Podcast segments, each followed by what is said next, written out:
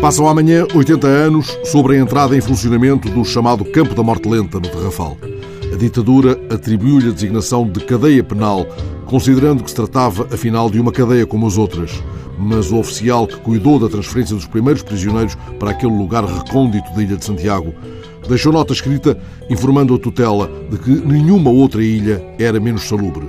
Do mesmo modo, em toda aquela ilha, nenhum lugar se afigurava mais agreste do que aquele onde se situa o campo.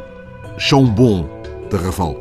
Quando lá estive, os meus olhos seguiram a desolação do lugar, sob o peso de toda uma crónica de dor e estigma e também de alguma lenda acumulada. Há uns anos, um oportuno trabalho de José Pedro Castanheira, publicado no Expresso, a propósito de um livro do cabo-verdiano José Vicente Lopes, procurava o fio mais plausível para a fixação rigorosa da história do Tarrafal. Tudo isso ponderado diante do memorial das vítimas e do vazio inóspito do campo, provoca no visitante o pudor e a emoção que só o silêncio pode legendar. Sim, também me arrepiei com a Holandinha, também senti o nó no peito e não pude reprimir as lágrimas. Mas o que mais me impressionou foi a falta de sombras, a falta de árvores no campo.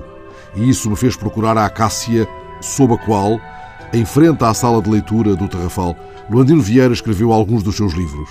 Afastei-me do grupo que visitava as instalações e deixei-me ficar ali à sombra da árvore, rememorando alguns dos versos com que António Jacinto nos conta como pôde sobreviver em Terrafal de Santiago. Jacinto, de quem o Fausto musicou namoros e o andamento forçado do comboio malandro, fitou a partir da absoluta desolação daquele preciso lugar a paisagem em frente. Num poema datado de 29 de março de 67, ele vislumbra a paisagem no espelho do horizonte. A imagem é do fogo, a ilha de fronte, e anota o obsessivo desejo de partir, a maldição insular de nunca chegar e de jamais voltar.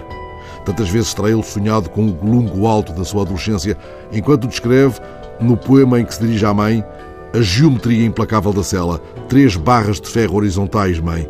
Na vertical, oito varões, mãe. Ao todo, 24 quadrados, mãe. E lá fora? O poema mostra o lá fora, o exíguo lá fora que só pode ver o adivinhado negrume de Chombon. Lá fora é noite, mãe. O campo, a povoação, a ilha, o arquipélago, o mundo que não se vê, mãe. Mãe, não há poesia, diz o poeta, que se lembra tantas vezes do Golungo Alto. Ah, escreve ele, se pudesseis aqui ver poesia, que não há.